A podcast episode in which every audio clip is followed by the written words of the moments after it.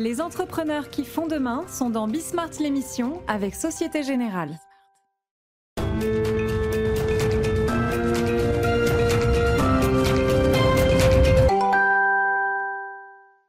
Bonsoir à tous, bienvenue dans Bismart, l'émission au programme aujourd'hui des assureurs en première ligne. On en parle avec euh, le patron d'AXA France. On fera notre tour d'horizon de l'actualité des entreprises comme chaque mois avec Arnaud Marion. Et puis on terminera en parlant d'insectes. C'est Bismart l'émission, c'est parti.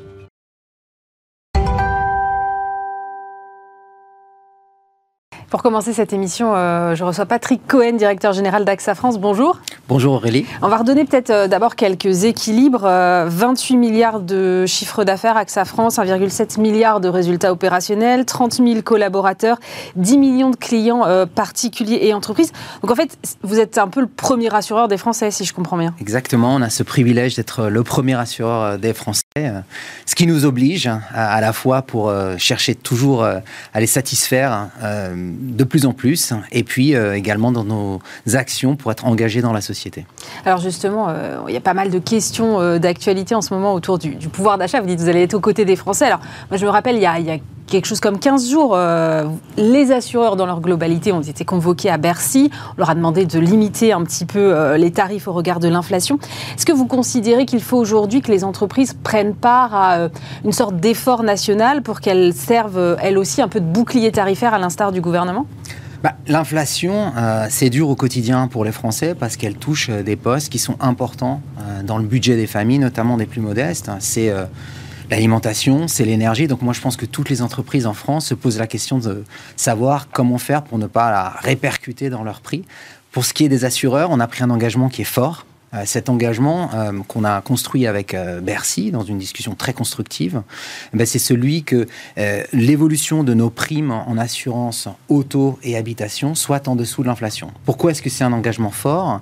Parce qu'en 2022, le coût des sinistres climatiques, il atteint un, record hein, sur les huit premiers mois de l'année. ça va coûter aux assureurs plus de 5 milliards. C'est à peu près plus de deux fois euh, le coût d'une année complète. Et puis, on prend aussi euh, l'inflation euh, de plein fouet dans le coût des réparations. Vous savez, aujourd'hui, remplacer des pièces de carrosserie, remplacer un pare-brise, mmh. ça coûte entre 15 et 20 plus cher que l'année dernière. Donc, on a voulu faire cet effort. et c'est un effort de ne pas répercuter ces coûts. Et c'est dans une logique solidaire. Alors, vous, vous avez même décidé d'aller plus loin que ce qui a été décidé au niveau de la Fédération des assureurs pourquoi est-ce que vous faites ce choix? Parce qu'effectivement, vous le dites, en même temps, le contexte, il est aussi compliqué pour vous que pour n'importe qui finalement. Oui, on a voulu euh, aller au-delà euh, des mesures prises par le, par le secteur hein, pour rendre plus de pouvoir d'achat euh, aux Français. Donc très concrètement, quelques exemples. Pour, pour tous nos clients qui ont moins de 30 ans, eh bien, nous allons geler leurs primes d'assurance auto et habitation. Pour les clients qui ont moins de 25 ans, qui sont à la recherche d'emploi, eh bien, nous allons diminuer leurs primes sur l'assurance auto et santé de 100 euros. Et puis si vous êtes client d'AXA et que vous décidez de changer de véhicule pour un véhicule hybride ou électrique, on va vous remettre 100 euros.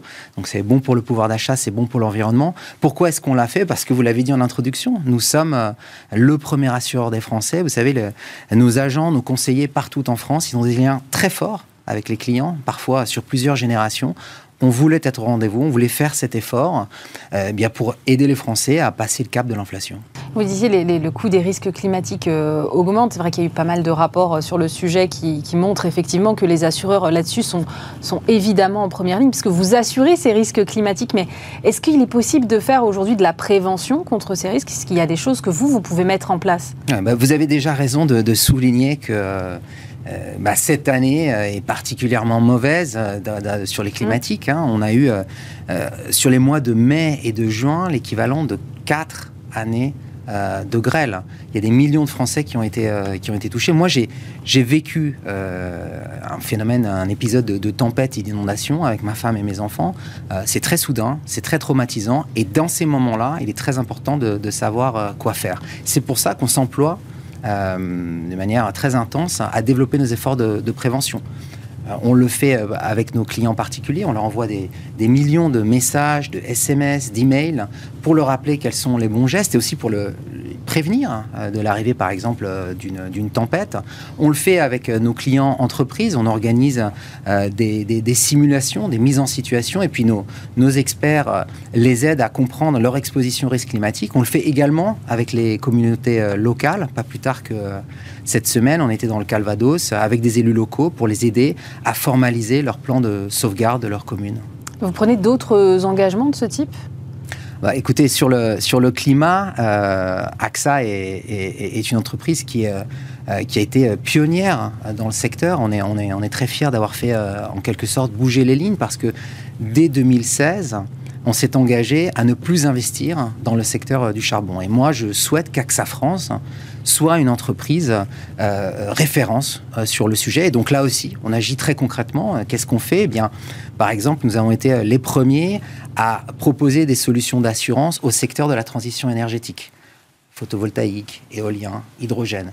On investit également euh, massivement dans ces secteurs. AXA France investit 11 milliards dans ces secteurs-là. On répare 11 milliards. 11 milliards. Euh, on, répare plus vert. Euh, c'est par exemple l'utilisation des pièces détachées recyclées dans les réparations euh, auto.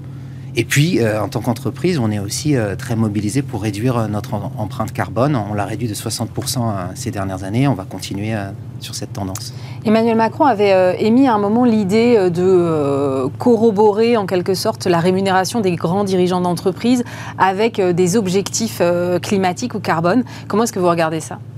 Ben, c'est déjà le cas chez nous. Euh, ma rémunération, celle euh, des dirigeants d'AXA France, elle est liée à l'atteinte d'objectifs euh, mesurables sur des enjeux sociétaux et environnementaux. Donc c'est par exemple le niveau d'investissement dans le secteur de la transition énergétique, c'est la réduction de notre empreinte carbone, c'est, et c'est très important chez AXA, l'atteinte de la parité homme-femme dans nos équipes de direction.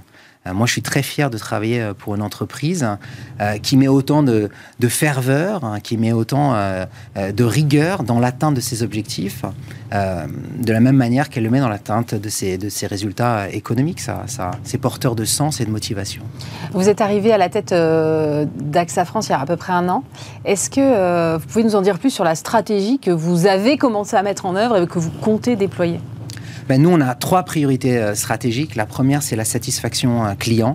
Et donc, on essaye de tout faire hein, en utilisant notamment euh, la technologie, mais nos réseaux d'agents généraux qui sont présents partout en France. Hein. Tous les Français sont... Enfin, chaque Français est à moins de 5 km d'une agence AXA. Donc, on investit dans les parcours digitaux pour que ça soit plus simple, pour que ça soit plus rapide, pour que ça soit plus clair. Euh, on a également euh, l'objectif de simplifier euh, au travers de la technologie notre organisation, simplifier nos process pour servir nos clients, pour servir nos distributeurs, et donc que l'on soit également là aussi plus rapide et qu'on puisse réveiller l'ADN entrepreneur qui est l'ADN d'AXA France. Et puis on est très engagé sur deux thèmes qui sont l'engagement sociétal, vous l'avez compris, sur le climat, mais pas seulement la diversité, l'inclusion sous toutes ses formes, et également sur le bien-être des collaborateurs. Euh, j'entends euh, technologie, mais est-ce que à l'avenir la technologie remplacera le conseiller? Est-ce que vous dites en même temps on développe la technologie, mais il y a toujours euh, un conseiller AXA à moins de 5 km des Français Comment est-ce que vous regardez ça? Mais Écoutez, le, le, le, le modèle, euh, c'est pas euh, euh, l'un ou l'autre, c'est la combinaison des deux. ce que souhaitent avoir nos clients, c'est la combinaison d'un conseil d'experts, la proximité de nos agents, de nos conseillers sur le terrain, et puis pour certaines opérations, avoir la possibilité de les réaliser de manière digitale pour que ça soit plus simple, plus rapide et qu'ils puissent le faire depuis chez eux. Ce sera quoi être assureur demain? Ah bah, être assureur demain, c'est d'abord avoir conscience, à, mon sens, que on fait l'un des plus beaux métiers du monde. Bah, parce que nous, euh, notre métier, c'est la protection. Euh, on protège les personnes, euh, on protège ce qu'elles ont plus cher, leur famille, leurs entreprises, leur santé. c'est aussi avoir la conscience, à mon sens, que nous faisons un métier dont le monde a de plus en plus besoin. Parce que pour se projeter dans la vie, pour entreprendre, on a besoin d'une part de sérénité. On a besoin d'une part de sécurité. Or, euh, on vit dans un monde qui est particulièrement incertain.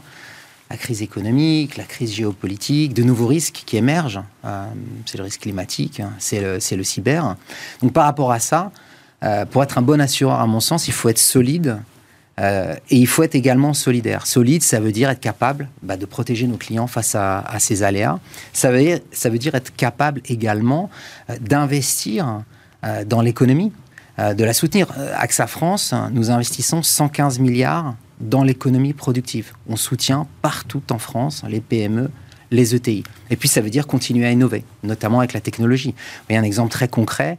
Euh, si vous êtes assuré chez AXA France aujourd'hui, eh bien, euh, vous, avez, un accrochage avec votre voiture, vous prenez votre smartphone, vous prenez une photo de votre voiture, on va vous proposer euh, une indemnité de manière immédiate parce qu'on sera capable d'évaluer le dommage avec, avec cette photo. Donc ça, c'est être solide. Et c'est parce qu'on est solide qu'on peut être solidaire c'est parce qu'on est solide qu'on est capable de prendre ces mesures pour le, pouvoir d'achat. C'est parce qu'on est solide qu'AXA euh, France aujourd'hui embauche 3000 euh, jeunes, euh, dont 600 dans les quartiers prioritaires. Et c'est parce qu'on est solide qu'on peut avoir des, actions de mécénat qui ont l'impact. Nous sommes l'un des premiers mécènes sur la recherche médicale en France ou sur la protection du patrimoine, nos musées, nos monuments. J'aime beaucoup cette phrase que vous venez de dire. Euh, assureur, c'est le plus beau métier du monde, mais j'ai quand même l'impression qu'il n'est pas du tout perçu comme tel. On a beaucoup euh, critiqué les assureurs, notamment pendant la crise du Covid. Comment est-ce que vous, à votre niveau, vous pouvez aujourd'hui participer à redorer un peu cette image? Je pense qu'il y, a, deux choses qui sont importantes. Euh, la première, c'est de toujours mieux faire notre, métier. Donc c'est savoir-faire. Qu'est-ce que ça veut dire? Ben, Ça veut dire être à la hauteur des attentes de nos clients, faire les choses de manière plus simple, plus rapide, plus claire. Euh, l'obsession de la satisfaction client, c'est très important euh, dans notre métier aujourd'hui. La deuxième chose, c'est faire savoir. C'est faire savoir que sur les grands enjeux de notre époque, qui touchent les Français dans leur quotidien, eh bien les assureurs font partie de la solution. Je pense au risque climatique, je pense au cyber, mais je pense également à la santé, à la dépendance, à la retraite, à l'inclusion sociale. Sur tous ces sujets-là, nous avons un impact positif. Donc c'est à nous de prendre la parole, c'est à nous de faire l'effort de, de nous raconter, de nous expliquer euh, pour l'ensemble de nos concitoyens, d'expliquer que nous protégeons les Français, d'expliquer que nous soutenons, nous finançons l'économie, et puis qu'on crée des emplois partout en France. Et ça, c'est le sens de ce que je porte chez AXA et en tant que vice-président de France Assureur. Merci beaucoup Patrick Cohen. Je rappelle que vous êtes le directeur général d'AXA France.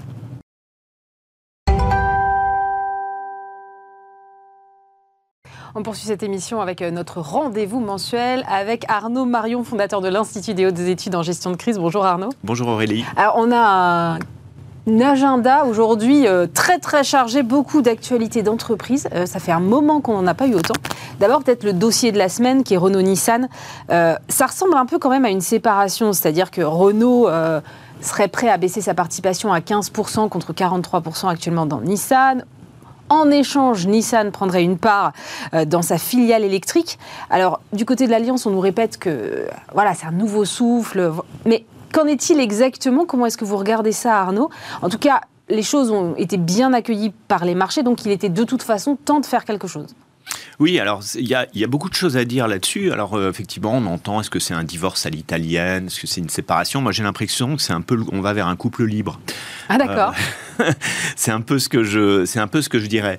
Moi, je crois qu'il y a eu un péché originel en, en 2015 quand euh, tout d'un coup, le ministère des Finances a décidé, à mm, mm, mm. Emmanuel Macron, de dire on va renforcer euh, notre participation en faisant un coup bas euh, à Nissan, qui eux, je rappelle, ont 15% de Renault sans droit de vote.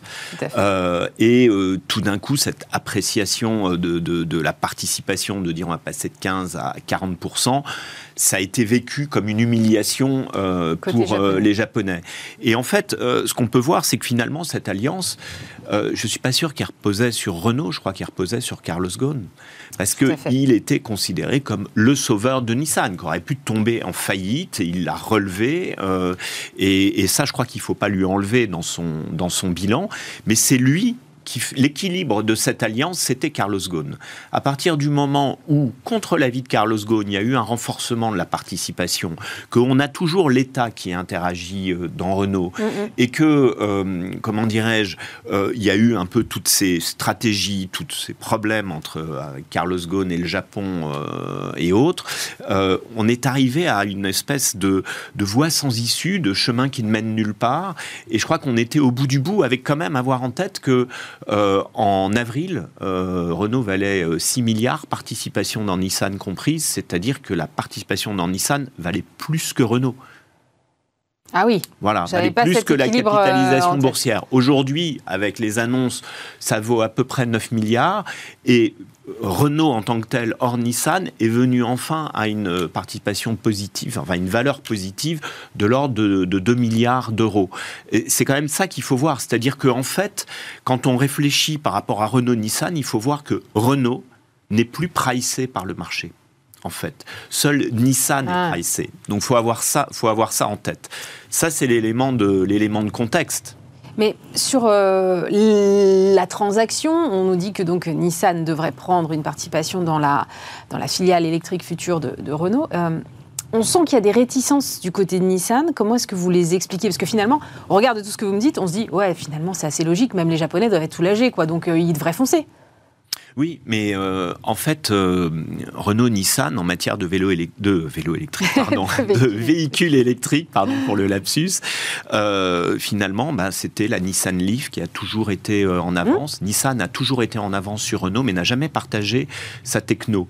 Donc le projet Ampère, qui consiste qui est voulu par Renault, et qui dit on accepte de baisser, mais vous allez devenir euh, actionnaire, c'est pas pour les 15% que euh, Nissan mettrait euh, dans la, le, qui, voudrait, qui vaudrait 10 milliards dans son l'IPO qui est prévu.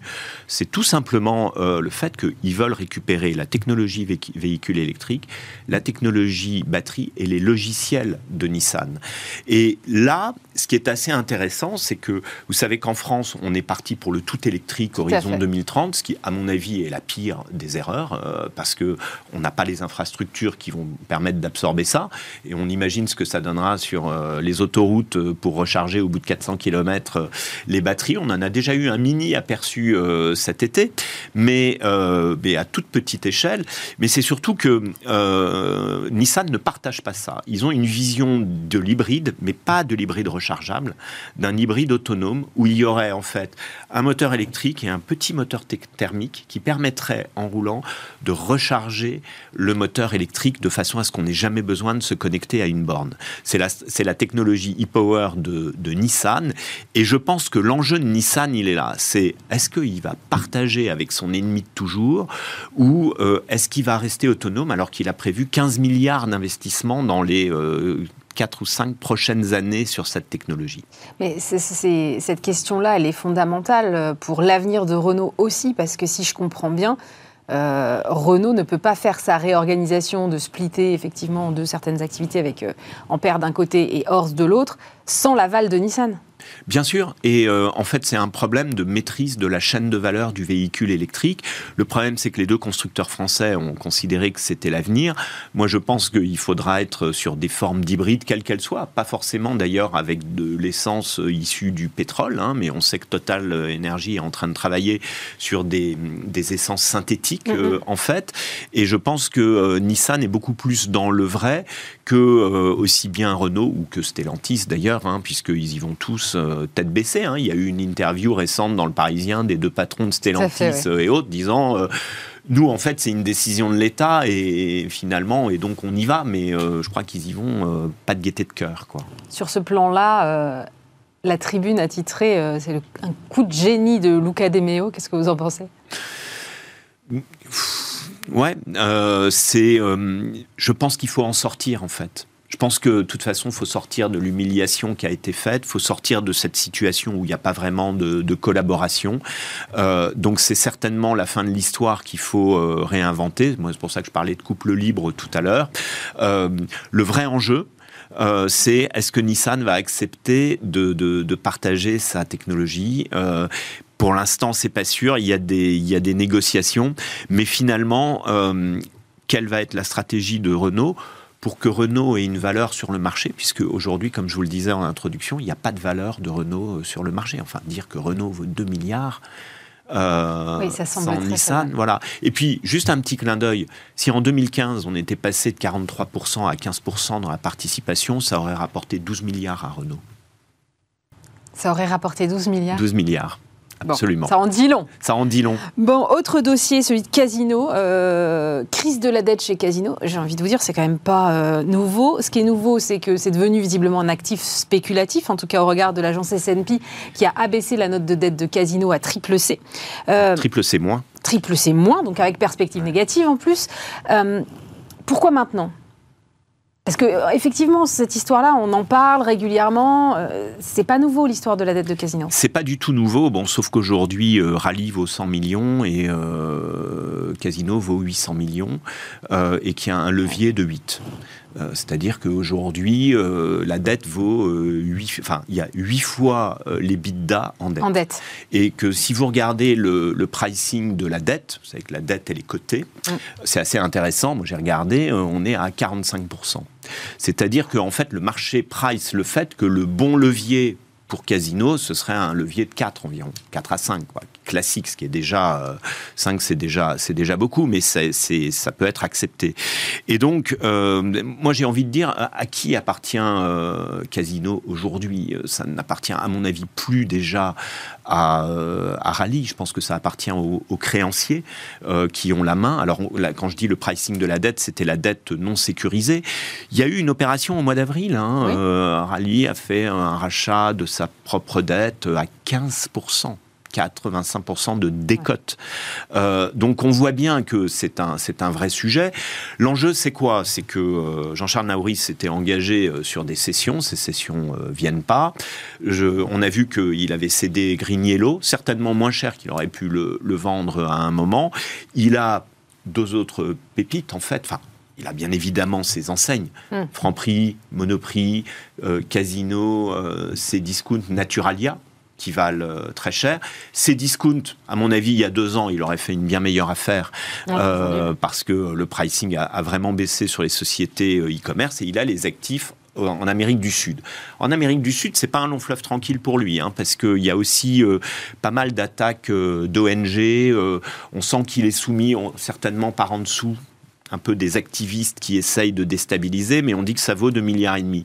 Donc en fait, aujourd'hui, c'est les créanciers. Il y a des créanciers français, hein, euh, BNP, euh, Crédit Agricole notamment, qui euh, effectivement font pression de façon à ce qu'ils puissent se désendetter le plus vite possible.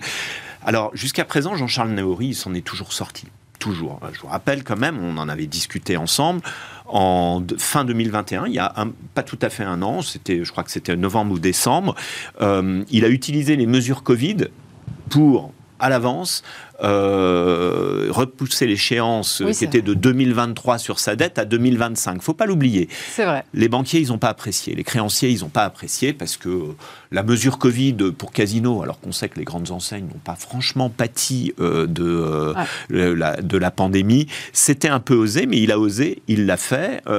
et ça, c'est toujours euh, ce qu'a fait euh, Jean-Charles Naouri. Il a toujours été soutenu finalement par l'establishment, il est critiqué ouvertement, mais soutenu. Euh, est-ce qu'il va être encore soutenu? Ça va être la, la grande question. Moi j'ai tendance à dire que quand il y a la conjonction d'avoir beaucoup de dettes euh, d'avoir une dette qui se décote au niveau du, au niveau du marché, ça veut dire que ça, ça, décote, euh, ça décote la société. N'oubliez pas que euh, pour l'instant, il n'est pas en défaut de paiement, mais il est en flux de trésorerie négatif quand même. C'est-à-dire que Casino ne génère plus de flux de trésorerie positif. Donc de toute façon, entre rallye et casino, à un moment, ça, va, ça va coincer et le, sujet, le sujet est là. Est-ce que ça va relancer les, spéculations sur un mouvement de concentration dans la grande distrib, selon vous? Alors les créanciers poussent à ça. Euh, mais moi, je m'interroge, mais qui voudrait euh, s'associer avec Casino qui est surendetté par rapport aux autres? Alors on dit Carrefour et Auchan. Auchan est hyper malade, comme euh, vous le savez, on en a parlé à de nombreuses reprises. Ils ont un modèle d'hypermarché qui n'est plus du tout en vogue aujourd'hui et eux-mêmes doivent se transformer. Ils ont la chance de ne pas être euh, endettés hein, euh, au niveau du, groupe Mullier. Et on a Carrefour qui, sous la houlette de Alexandre quand même, mène une transformation tambour battant à tout point de vue. D'accord C'est peut-être un des, un des rares à avoir été capable euh, de faire ça. Euh, Est-ce qu'il va vouloir euh, se marier euh, avec un malade? Après, vous pouvez aussi vendre par appartement, parce qu'il y a un certain nombre de, de- de belles pépites. Et puis, il y a- on pense toujours à eux, mais il y a aussi des outsiders. Moi, je pensais aussi au SPAC Zouari, Niel, Ah oui. Bah oui. vrai. Ils ont monté un SPAC pour l'agroalimentaire. Pour l'instant, ils ont fait une opération avec, euh, avec InVivo, ce qui leur empêche. euh, Zouari, euh, Zouari, il faut pas l'oublier, hein, c'est le principal euh, franchisé Mhm. de Franprix. Est-ce qu'à un moment, il y aura des sessions comme ça? On sait que Naori ne le veut pas, mais aujourd'hui, le surendettement du groupe marchait tant qu'il y avait des remontées de flux positifs et de dividendes. Aujourd'hui, il est encadré pour tout ce qu'il veut faire par ces accords euh, de, de sauvegarde. Donc la marge de manœuvre est quand même de plus en plus faible, mais pour l'instant il n'est pas en défaut de paiement. Mais effectivement, CCC-, euh, c'est quand même euh, euh, une catégorie hyper spéculative pour euh, les sociétés qui sont au bord de la banqueroute. hein. Donc, euh, au premier défaut, effectivement, n'oubliez pas qu'il y a une directive européenne maintenant en France qui est applicable, qui fait que ce sont les créanciers euh, qui ont la main et, pas les et pas forcément les actionnaires. Donc moi, si je pense que si je voulais reprendre Casino aujourd'hui, j'aurais peut-être un petit peu au capital, mais surtout beaucoup de beaucoup de dettes. On va voir et la dette, à mon avis, euh, risque de risque de tourner quoi. C'est c'est souvent par là qu'il y a la solution. Autre euh, dossier, celui de Camailleux, qui pour le coup euh, est terminé. Enseigne fondée en 84, euh, c'était l'un des distributeurs les plus rentables de l'habillement dans les années 90, placé en liquidation judiciaire, quelque chose comme deux ans après sa reprise par Michel Oyon. Et vous, c'est pas la première fois que vous me dites, vous étiez convaincu que ça n'allait pas marcher. Ah, depuis le début, ouais, bien sûr. Alors d'abord, il faut rappeler quand même que dans l'histoire de Camailleux, Camailleux, c'est hyper rentable jusqu'en 2005, jusqu'à ce que ce soit vendu à des fonds d'investissement. Et que ce soit vendu très cher et que bien évidemment, il y ait des stratégies uniquement de financiers et plus de, de, de retailers. Ouais. Parallèlement à l'explosion du e-commerce euh, multiplateforme bien, et des plateformes, bien évidemment, qui n'existaient pas euh, tant que ça en 2005. Il ne faut pas, faut pas l'oublier. C'était il y a, il y a 17 ans, ça ne nous rajeunit pas. Non. Mais bon, euh, à l'époque, c'était pas Amazon hein, qui dominait, dominait le marché euh, ou autre. Et, et puis, effectivement, en plus, le développement d'une fast fashion et d'une super fast fashion et autres. La reprise de Camailleux en 2020, en fait, a laissé un gros malaise. Pourquoi? Parce que les administrateurs judiciaires ne soutenaient pas le dossier de euh, Michel Ohaillon parce qu'il n'était pas financier et qu'il n'avait pas transmis ses plans de financement. Il ne les a transmis que la veille de l'audience, euh, directement au juge, euh, etc. Et donc les administrateurs judiciaires étaient furieux de cette histoire. Alors certes, le choix du tribunal, c'était la peste ou le choléra. C'était soit les hedge funds, hein, euh, notamment de l'époque, les Golden Tree, euh, je crois qu'il y avait CVC euh, Ah oui. ou autre, et puis soit Michel Ohaillon qui comme à son habitude, ne finance jamais. Et qu'est-ce qui s'est passé le lendemain de sa reprise? Il faisait déjà le tour des couloirs de Bercy pour obtenir du PGE, pour obtenir de l'aide, pour obtenir des fonds du FDES. Je vous rappelle que c'était une période bénie. Et la stratégie de Michel Ohaillon, qui a racheté tellement de choses, et Gab, bon, les Galeries Lafayette, c'est différent parce que c'est des magasins de centre-ville, souvent des beaux immeubles, euh, des magasins de centre-ville, par rapport à son activité immobilière. Ça une avait du sens. cohérence, tout à Ça avait du sens. Bon, après, il avait repris la Grande Récré, euh, Ludendo euh, ou autre. Mais euh, de toute façon, son, sa stratégie à lui, c'était de dire je rachète tout ce qui va tomber. Je vais devenir le plus gros retailer de France et on sera obligé de compter avec moi dans le paysage. Bon, bien évidemment, euh, tout ça sans transformer, sans mettre un euro euh, pour euh, transformer le modèle. Le problème de Camailleux, c'est que le Camailleux d'a- d'après, c'est le Camailleux d'avant. C'est un modèle euh, non transformé, non viable, non rentable, pire que tout, qui a généré euh, 250 millions de passifs. Donc, pour moi, c'est l'épilogue euh, d'une erreur, d'un sauvetage à tout prix. Euh, et aujourd'hui, vous savez, euh, Camailleux, avant, c'était 6% de part de marché sur sa part de marché pertinente. Aujourd'hui, ça en fait moins de 3. Donc, ça, c- les concurrents sont contents. Mais cela dit, Camailleux n'est pas tout seul. Je veux dire, il y a aussi Célio, André, La Halle. On s'en souvient qu'il y a eu une période euh, Ouais. terrible, San Marina. Il y a un problème global sur ce secteur. Bien sûr, bien sûr. Oui, oui. Alors, Célio, je vais les mettre à part parce que ils ont fait le choix d'une sauvegarde Mm. et euh, ils s'en sont quand même vachement bien tirés, y compris en étant en sauvegarde et en étant en pleine pandémie, donc n'ayant pas le droit, contrairement aux autres, de générer du passif ou autre. Tout à fait. Il faut quand même les admirer. Et euh, je dirais que euh, la famille euh, Grossman, Sébastien Bismuth, Johannes Soenen, Oh, tous, ils ont fait un super, travail, Oui, euh, de restructuration. J'espère que ce sera durable. Est-ce que ce sera durable? On ne le sait pas. Mais oui, euh, effectivement, on se l'est dit, euh, je ne sais plus dans, dans, dans laquelle de nos émissions, il y a tellement d'entreprises de retail qui sont à vendre à des prix négatifs euh, aujourd'hui. Effectivement, euh, bah, Camailleux, bah, c'est comme Vivarté. euh, à un moment, euh, on a beau avoir une marque, elle a beau être belle ou en tout cas acceptée, ça ne suffit plus aujourd'hui pour rentabiliser. Vous savez, quand vous regardez des business plans de retailers, euh, et notamment ceux qui essayent de vous prouver qu'ils sont en train de se transformer, etc., etc., Ouais. euh, à périmètre constant, c'est une érosion tous les ans. Les magasins à périmètre constant. Ouais. La seule façon pour ces chaînes-là, c'est d'être toujours dans une perspective de croissance pour augmenter le chiffre d'affaires. Mais c'est pas de la croissance organique. C'est ça le problème, c'est que il y a, y a une décroissance organique qu'on essaye généralement de, De cacher. compenser par autre chose. Et euh, donc effectivement, il y a la stratégie digitale, mais la stratégie digitale, elle coûte cher. Le coût d'acquisition euh, d'une vente euh, sur Internet, c'est le prix d'un loyer, hein, c'est 25%. hein, entre ce que vous payez à Instagram ou à Google ou à ce genre de choses. Donc oui, il y a un problème de transformation du modèle, il y a un problème euh, de coût des loyers pour ces enseignes qui, qui ne peuvent plus supporter notamment les coûts des loyers d'un certain nombre de grandes enseignes. Et aujourd'hui, moi j'ai discuté avec pas mal de retailers, c'est le hasard hein, ces, derniers, ces derniers temps, et euh, vous vous apercevez que les bonnes stratégies sur une agglomération, c'est d'être présent à la fois dans un centre commercial et dans un magasin de centre-ville. C'est-à-dire qu'on revient à des modèles complètement différents d'avant en disant, quand on a, euh, on peut se répondre entre le centre-ville et la périphérie euh, dans les centres commerciaux, là, on commence à réatteindre des tailles critiques et on se réalimente ensemble. Et puis, de toute façon, aujourd'hui, ils sont obligés de faire euh, du click to store et euh, du store to, euh, to click, euh, c'est-à-dire que vous ne le trouvez pas en magasin, mais c'est pas grave, on le commande par internet et ça vous sera livré chez vous depuis le magasin. Donc, le modèle est complètement chamboulé. Le ratage du mois, si vous me passez l'expression, Arnaud, c'est le mariage M6-TF1.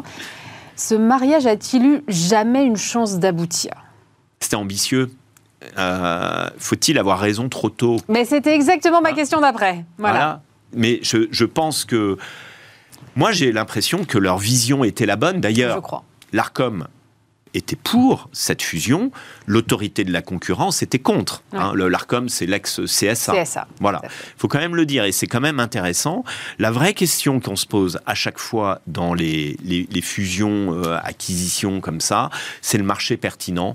Est-ce que l'autorité de la concurrence a bien déterminé le marché pertinent quand on voit la concurrence des plateformes? Moi, je crois pas. Je crois qu'il y a une multimodalité des contenus. Euh, et là, la, la vraie difficulté, je pense, de ce dossier, c'est que finalement, il y avait un problème de concurrence à trois niveaux. Il y avait un problème de concurrence sur la publicité, euh, il y avait un problème de concurrence sur la production audiovisuelle. hein. À chaque fois, euh, Ouais, bien TF1 M6 aura été euh, à 70%. Et un problème de concurrence également par rapport aux, opérateurs télécoms qui distribuent dans leur bouquet euh, les, les- les chaînes. Et ça, effectivement, c'est un vrai sujet. Euh, je pense que euh, c'était très ambitieux. Ils auraient certainement dû s'arrêter peut-être plus tôt. Euh, et on a vu, moi j'ai pas compris ce dernier tour qui a été fait à la va-vite il y a 15 jours, alors que, mais sur le papier, ça pouvait pas fonctionner, puisque ils avaient que deux mois euh, avant la fin de l'année euh, et avant le lancement du renouvellement de leur fréquence pour le faire. Il y a des rumeurs hein, en plus hein, qui disent que un Xavier Niel pourrait essayer d'aller les concurrencer au lu niveau ça. du renouvellement de la fréquence. J'ai vu ça, mais ça suppose quand même de monter une chaîne de télévision d'ici là. Est-ce Comme vous le savez, des ce n'est délais, pas je. Voilà, je, je peux confirmer que ça demande un peu de temps et un peu d'énergie. Euh, où va Atos C'est mon autre question du jour. J'avoue que j'ai du mal à y voir clair.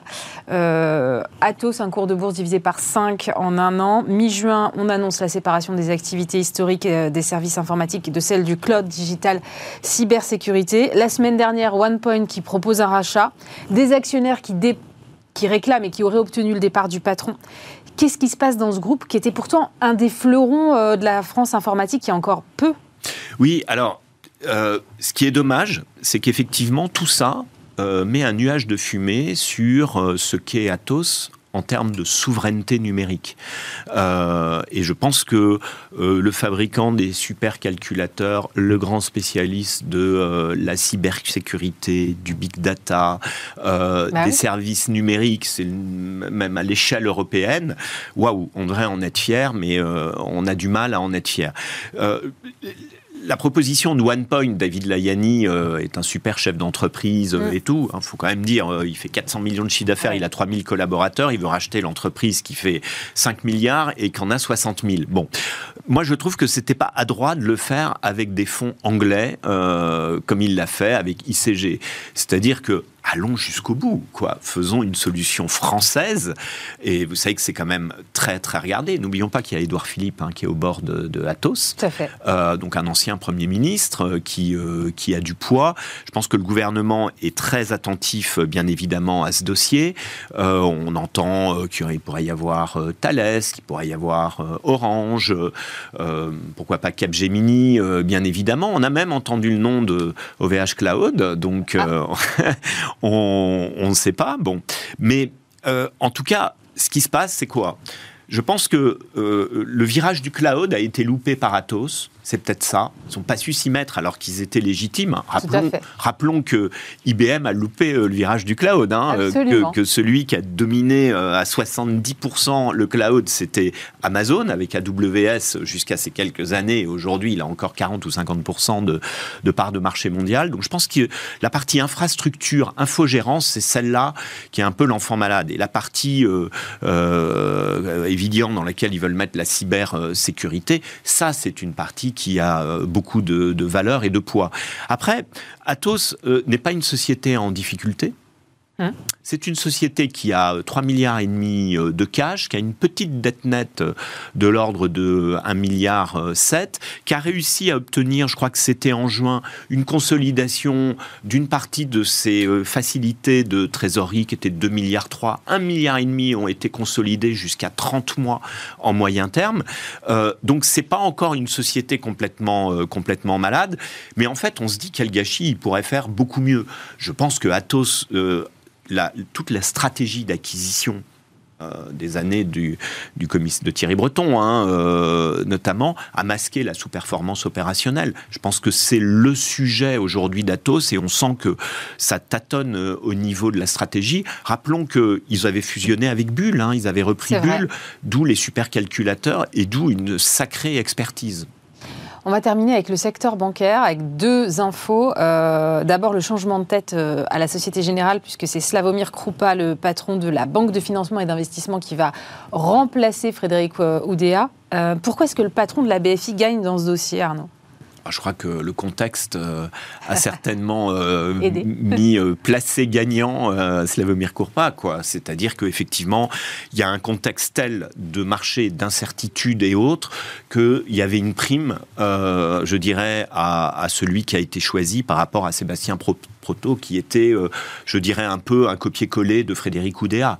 Ça semble assez évident. Je pense que c'est vraiment lié au contexte actuel, c'est vraiment lié au fait qu'il va falloir beaucoup, beaucoup d'agilité, et je pense que c'est un signe en tout cas euh, de, des actionnaires et du conseil d'administration sur euh, le fait que les quelques années qui viennent euh, vont être complexes. Et les deux finalistes que vous venez de citer, ils étaient déjà à la Société Générale. Est-ce que ça veut dire que finalement Frédéric Oudéa avait plutôt bien préparé sa succession? Bah, Il a réussi sa succession, il a réussi sa sortie. Il est resté 13 ans. Hein. Il n'y a, pas un dirigeant du CAC 40 qui est resté aussi longtemps, ni un dirigeant de, de, banque, ou peut-être que par le passé Michel Pébro, bien sûr, oui, bien sûr. inoxydable Michel Michel mais euh, je pense qu'effectivement, il a réussi sa sortie quand, euh, à un moment, le choix se fait entre deux personnes en interne, euh, je pense que effectivement, ça veut dire que cette entreprise a été bien gérée dans, je dirais, le plan de poursuite d'activité. Ça signifie que s'il était arrivé un truc à, Frédéric Oudéa,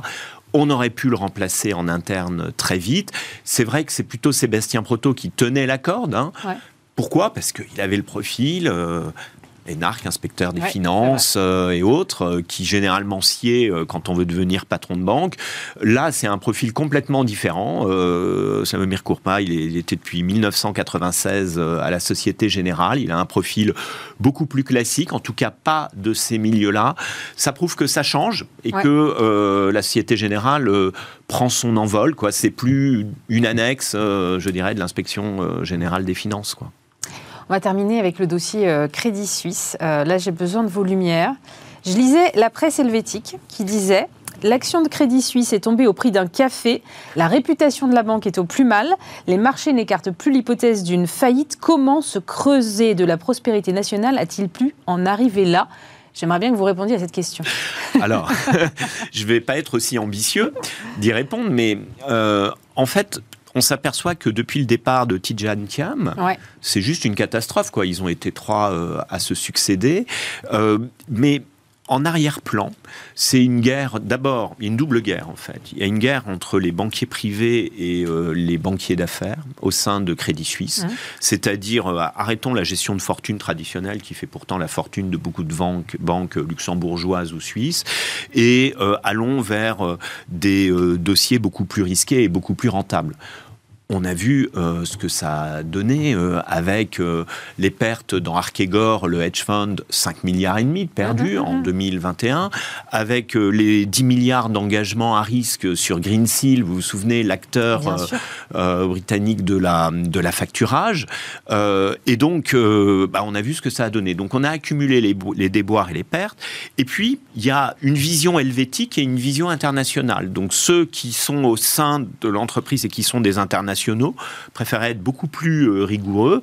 Et euh, les helvétiques veulent euh, garder, en fait, ce qu'ils ont fait jusqu'à maintenant. Résultat, il y a une bad bank, il y a une banque d'investissement, et puis il y a le, il y a le reste. Quand on dit qu'il y a une bad bank, en général, on a tout dit. Voilà. Et que le risque aujourd'hui, c'est qu'on en soit à vendre les actifs rentables pour aller au secours des actifs non rentables, en fait. C'est, je crois que c'est ça. Les parallèles avec les man qu'on voit fleurir un peu partout sont fondés, selon vous? Pour moi, ils le sont, ils le sont pas. En fait, la, faillite d'une banque euh, ne, représente plus, qui plus est en Europe aujourd'hui, un risque systémique.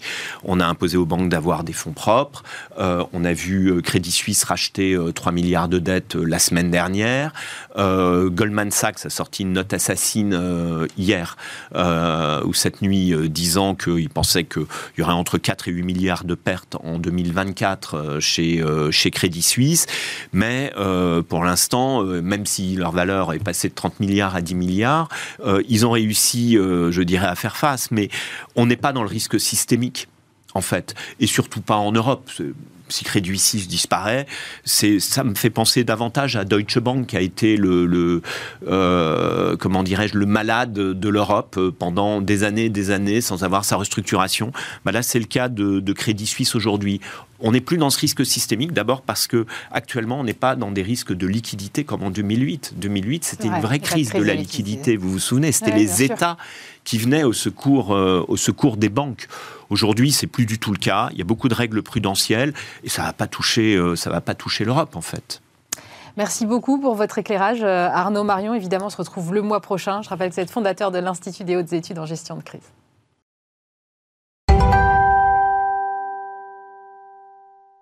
On termine cette euh, émission en parlant d'insectes avec euh, Bastien Augéry. Bonjour. Bonjour. Vous êtes cofondateur d'Innovafeed, euh, spécialiste donc des insectes. On va revenir euh, là-dessus. Mais ce qui m'intéresse, c'est que vous avez levé le mois dernier 250 millions d'euros. À un moment où on disait beaucoup finalement les levées de fonds ralentissaient. Et là, je vois ce chiffre qui, quand même, est très, très significatif. Et je me dis, mais comment ont-ils fait pour aller séduire des investisseurs dans un moment qui n'était peut-être pas forcément le plus opportun qu'on ait connu? Ah, tout à fait. Il y a eu une vraie difficulté dans ces opérations de financement avec le marché qui se tend sur euh, un business qui est euh, nouveau et en croissance. Euh, ce qu'on a réussi à faire, c'est convaincre ces différents investisseurs grâce à la fois à, à nos assets qui sont notre base client avec des contrats euh, d'enlèvement de plus d'un milliard sur les dix prochaines années, nos contrats d'implantation pour les prochaines unités de production en France, en Europe, aux États-Unis, en Asie, nos partenaires financiers existants. On a déjà Ecreadev et Temasek qui sont deux fonds Mhm. d'investissement euh, très réputés dans ce secteur-là, mais aussi la technologie, notre plateforme euh, IP, notre plateforme technologique et l'ensemble des personnes qui constituent la société ont permis de convaincre ces investisseurs et on est aujourd'hui assez fiers d'avoir réussi à sécuriser dans un environnement assez complexe trois grandes catégories d'investisseurs, des investisseurs souverains, euh, avec notamment l'entrée de QIA, le fonds du Qatar, qui nous accompagne donc dans la durée mmh. pour les 5, 10, 15 prochaines euh, années.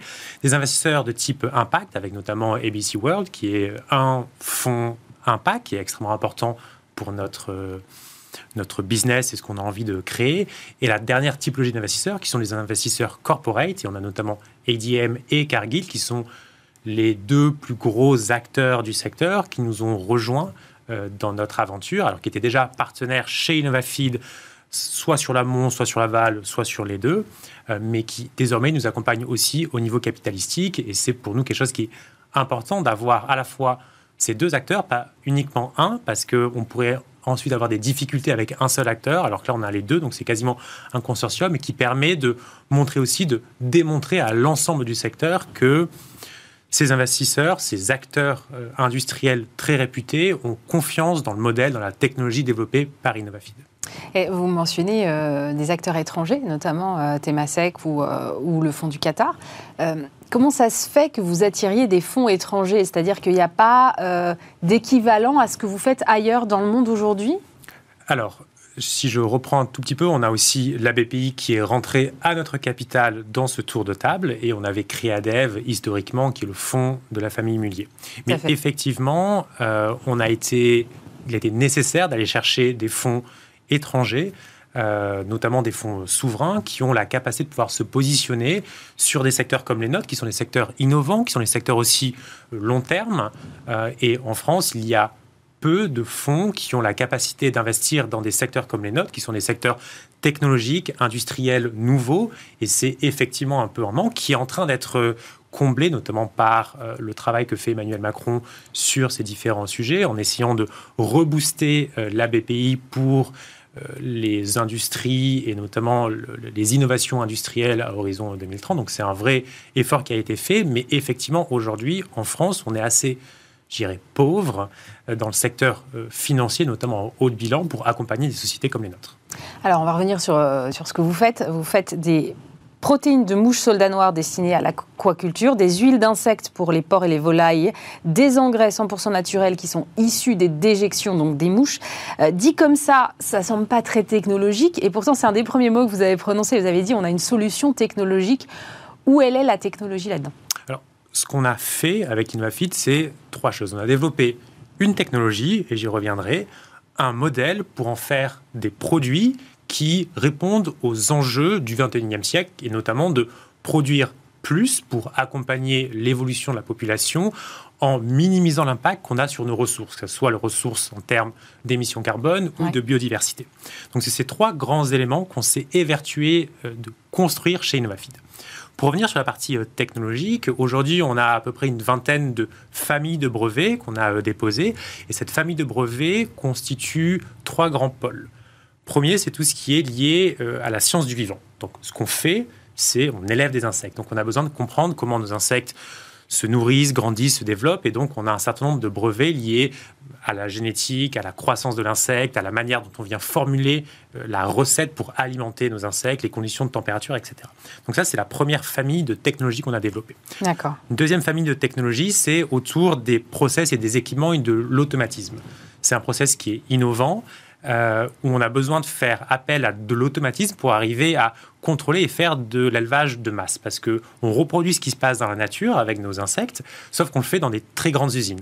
Et donc, on ne peut pas venir piloter ou euh, monitorer un insecte après les autres. On a plusieurs milliards d'insectes dans nos usines, donc on a besoin d'avoir... Plusieurs milliards. Exactement. Donc on a besoin d'avoir des process extrêmement efficaces, extrêmement euh, automatisé pour pouvoir arriver à monitorer et à construire ces différents sujets. Donc pareil, on a des brevets liés à nos process, à, au système d'automatisme. Et le dernier élément, c'est la donnée. On a une chance, c'est qu'on construit des usines qui sont nouvelles, donc on a accès à énormément d'informations On a plus de 3000 capteurs sur nos, sur nos sites, ce qui veut dire qu'on a les données de température, de croissance, d'humidité, euh, qu'on peut arriver à extraire, à collecter et à faire parler pour arriver à mieux comprendre nos process ou la vie de nos insectes. Et donc, c'est ces trois briques technologiques que l'on a constituées année après année pour arriver à construire un modèle qui soit performant d'un point de vue euh, économique, mais aussi performant d'un point de vue environnemental. J'ai lu que cette euh, levée de fonds dont on parlait allait vous servir à vous développer aux États-Unis. Euh, mais en fait, moi, je vous ai reçu il y a deux ans, je crois. Vous veniez déjà de boucler une levée de fonds de 140 millions, ce qui était déjà énorme. C'était justement pour vous implanter aux États-Unis. Donc je me dis, ça n'a pas avancé. Où est-ce qu'on en est? Alors, on est dans un monde industriel qui est, à la différence du monde digital, qui peut être très très rapide. Nous, c'est un monde industriel qui a un certain nombre de d'éléments à préparer en amont d'une implantation. Donc il faut qu'on aille sécuriser le terrain, qu'on aille sécuriser les contrats, sécuriser les contrats d'off-tech, donc d'implantation et d'off-tech, sécuriser l'ensemble euh, du panorama réglementaire pour pouvoir arriver à nous implanter. Et donc c'est ce qu'on a fait euh, depuis la précédente levée de fonds. Et donc cette levée de fonds aujourd'hui, c'est pour vraiment déployer le modèle aux États-Unis et lancer la construction. Donc on a réussi sur ces dernières années à sécuriser un site aux États-Unis qui est euh, à côté de Chicago, qui est la plus grande unité euh, d'amidonnerie au monde, qui est le siège social aussi euh, d'ADM. Et qui est rentré à votre capitale, c'est ça? Qui est rentré à notre capitale par ailleurs.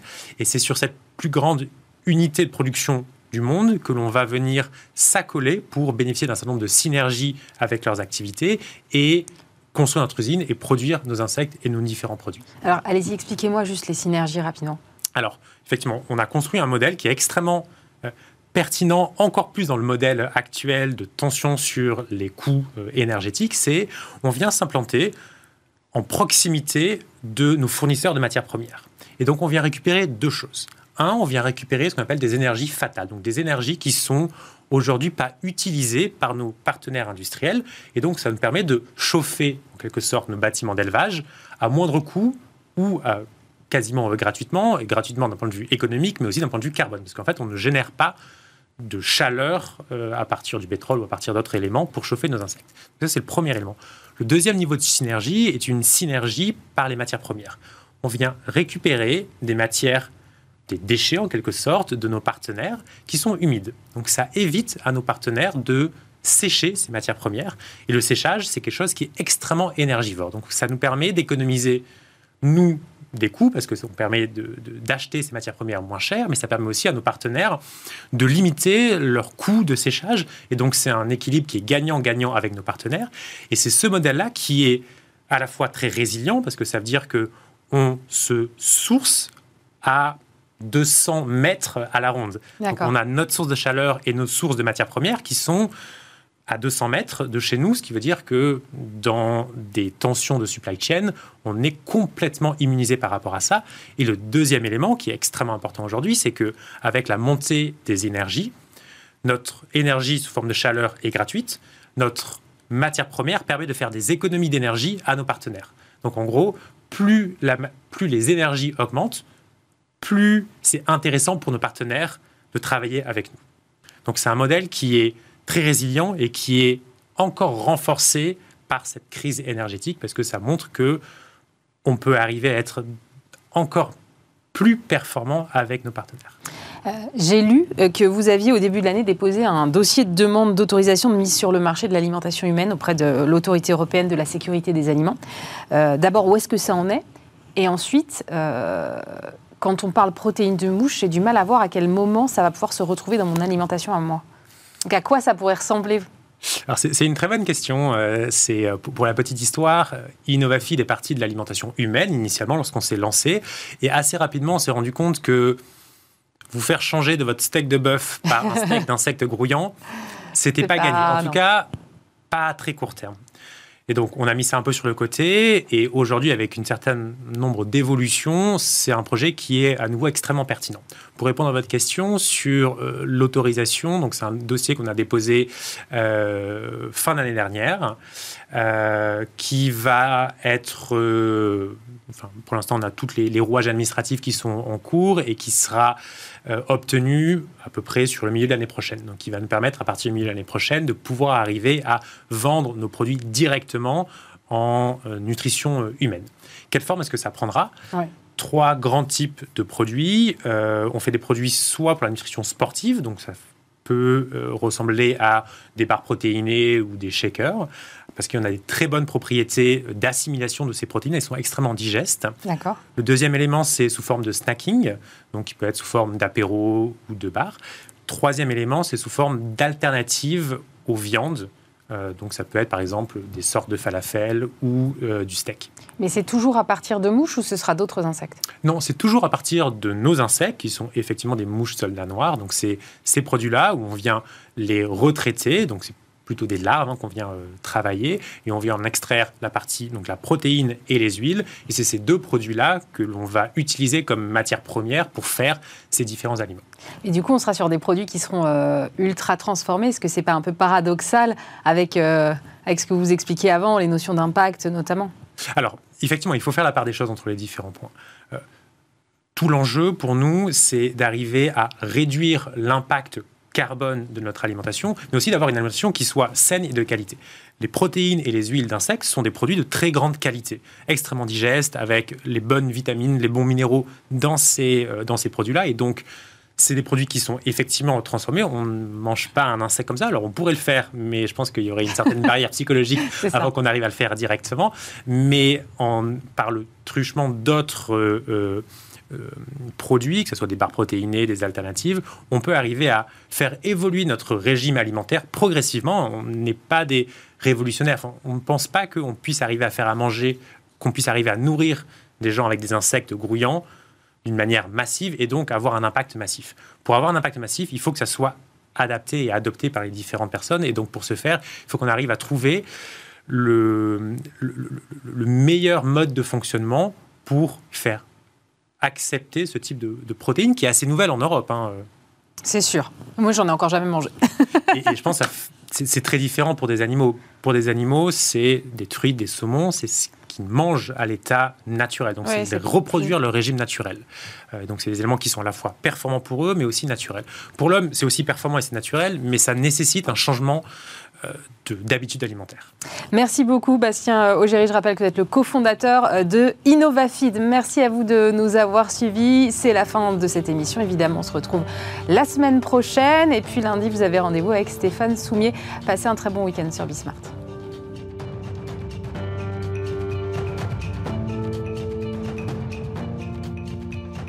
Les entrepreneurs qui font demain sont dans Bismart l'émission avec Société Générale.